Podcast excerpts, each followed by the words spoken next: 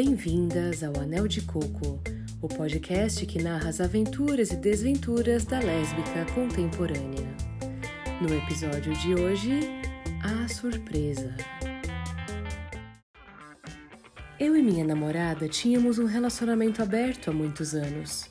Geralmente saíamos juntas e durante o rolê a gente ficava com outras mulheres. Outras vezes a gente saía separado e cada uma ficava com uma pessoa diferente. Como morávamos juntas e de vez em quando levávamos nossas parceiras para casa, a gente tinha uma única regra: tudo precisava ser avisado e conversado antecipadamente para ninguém ser pega com a boca na botija. Eu estava começando a sair com um grupo muito legal de minas. Por serem amigas novas, o rebuceteio ainda não havia sido estabelecido no grupo. Além disso, minha namorada ainda não conhecia elas. Não demorou muito para eu ficar de olho em uma delas. Vamos chamá-la aqui de arroba. Marquei o rolê do grupo começando lá em casa e a arroba já chegou pro esquenta com a catuaba aberta. Aos poucos, as minas apareceram e todo mundo bebeu junto, inclusive minha namorada. Doze cervejas e uma selvagem de pinha colada depois, a gente já estava gritando e dando close nos stories uma da outra.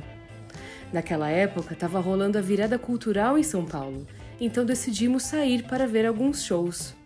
A namorada estava cansada e decidiu ficar em casa dormindo.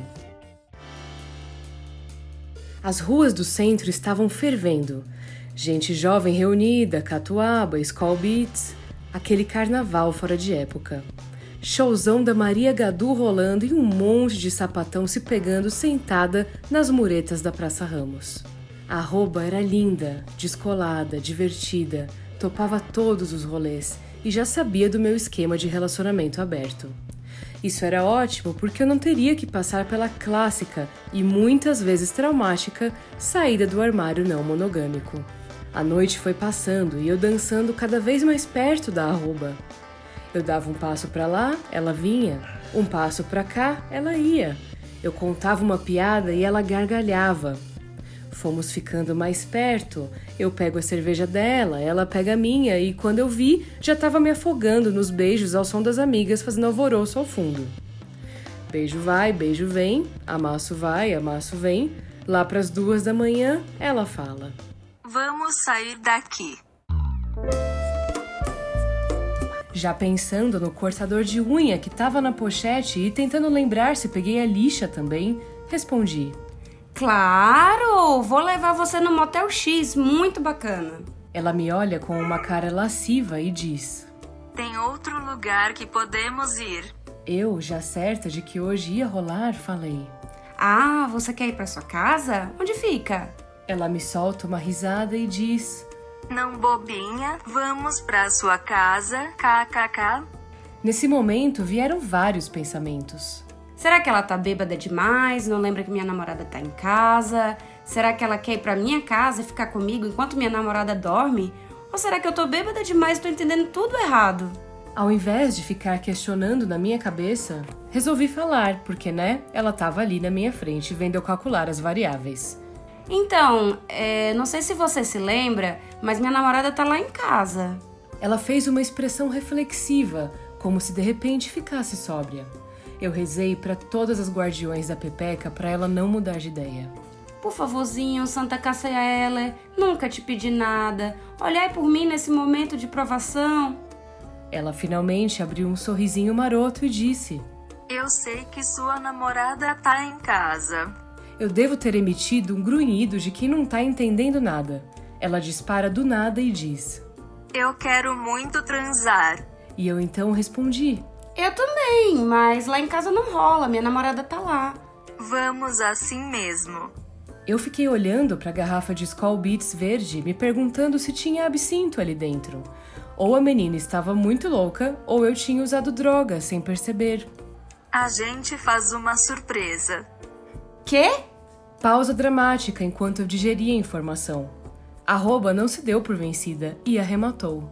A gente chega lá pelada e acorda ela com uma surpresa. Eu queria ficar com vocês duas juntas, vai ser ótimo.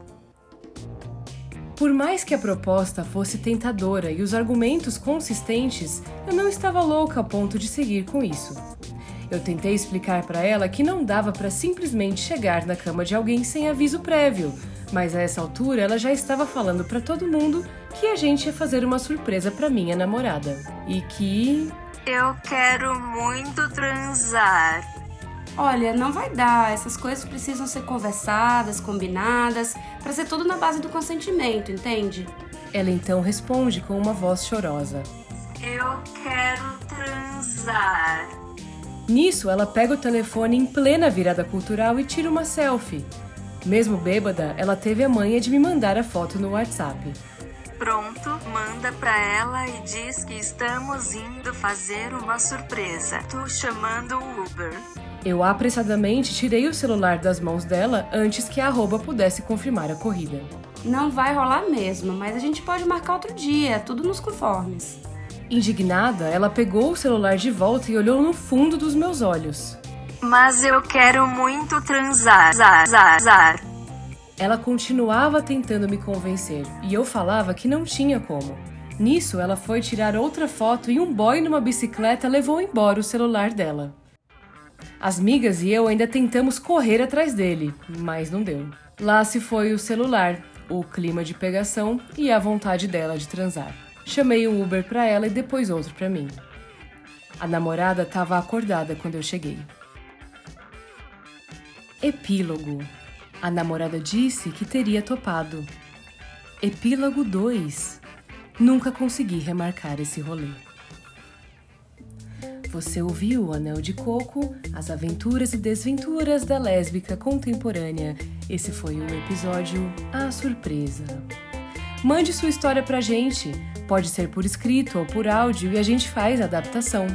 Siga a gente no Instagram no arroba Anel de CocoCast e mande uma mensagem com a sua história.